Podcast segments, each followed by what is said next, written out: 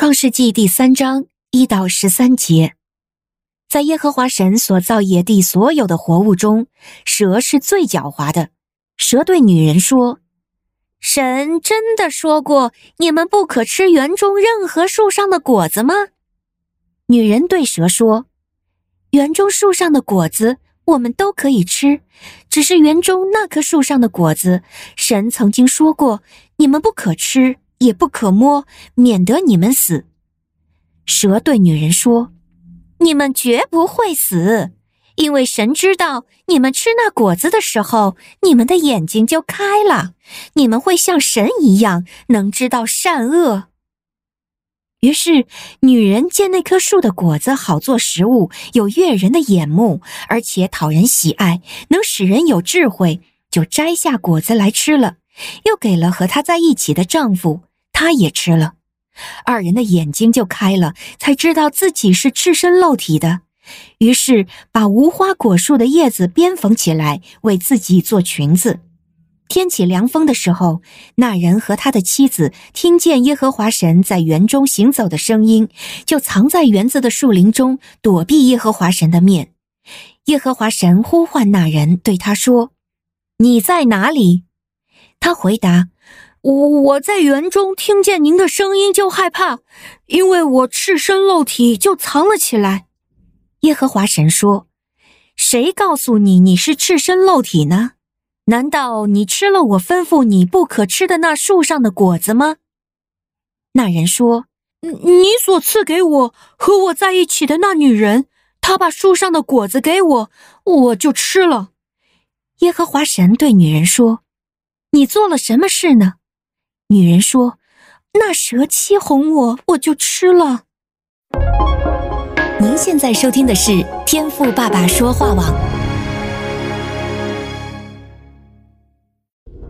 神所赐的迦南美地是流奶与蜜之地，上帝的话语比蜜还要甘甜呢。我是拥蜜使者永恩，我是蜜蜜，让我们一起在天赋的话语里勇敢探蜜，蜜得甘蜜，得蜜得利。得胜，弟兄姐妹平安，我是永恩。今天我们的灵修进度是创世纪的三章一到十三节，这部分详细描述了始祖亚当夏娃吃了神明令禁止的果子的过程，罪因此进入整个人类。在默想今天这部分经文的时候，我又重温了第二章。过去我总觉得夏娃要负最大的责任，因为与蛇对话受引诱的是她。伸手摘果子的是她，也是她把果子递给她老公吃。但是我今天注意到，神警戒不可吃分别善恶树上的果子，是神耳提面命对亚当说的。这之后，神才从亚当身体取下了肋骨，造了夏娃。我现在觉得真正失职的是亚当。神说吃的日子必定死，蛇说不一定死。如果亚当看重神的诫命，他应该同样的对夏娃郑重的吩咐不可吃必定死的诫命，并在蛇引诱夏娃吃果子的时候，坚定的重申神的诫命，并把老婆带走。另外，亚当还有全地管理者的权柄呢。但是亚当并没有，他默默听着他媳妇夏娃和蛇的对话。当蛇说“你们不一定死”，挑拨他们和神的关系，说神的诫命是出于自己的私心，你们吃的日子啊，就眼睛明亮，如神能知道善恶时，亚当也是沉默的。他的沉默容许了夏娃的行动，他似乎觉得蛇说的有道理啊。当他接过果子吃的那一刻，神的诫命在他的心中轻如鸿毛。我这样讲，不是要为夏娃开脱责任，我们都是亚当夏娃，每一天都可能如他俩一样不看重神的诫命。我是在想，为什么亚当没能看重神的诫命？这给我们有怎样的启示呢？我想到的是理所当然，犯罪前，亚当应有尽有，他和神的关系亲密无间。我不知道这对于亚当来说会否是一个温室，他不需要和谁争宠争竞，这样的关系没有受过意志力的考验，会不会像一个被宠溺的孩子，以致对父母少了敬畏，对于父母的警戒容易左耳进右耳出呢？他从不知道什么是失去，所以他也不会明白何为珍惜。神诫命的分量不是铭刻在心的法则，而更像是一条特别的资讯或是知识。所以他自己对于善恶树的边界意识淡漠模糊，对夏娃的教导也就带不出权柄。所以他俩靠近那树，而不是保持距离。他们与蛇对话，而没能分辨谎言。蛇三言两语一诱惑，就稀里糊涂的管他三七二十一了。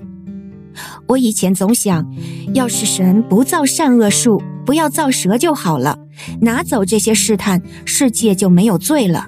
但现在我看到，这树、这蛇、这人的堕落，都充满神的智慧和爱。天父爱我们，但他绝不要我们像提线木偶、温室花朵一样回应他。他要人用自由意志做出选择，回应他的爱。人虽然犯罪堕落失败，但是神预备了完美的救赎。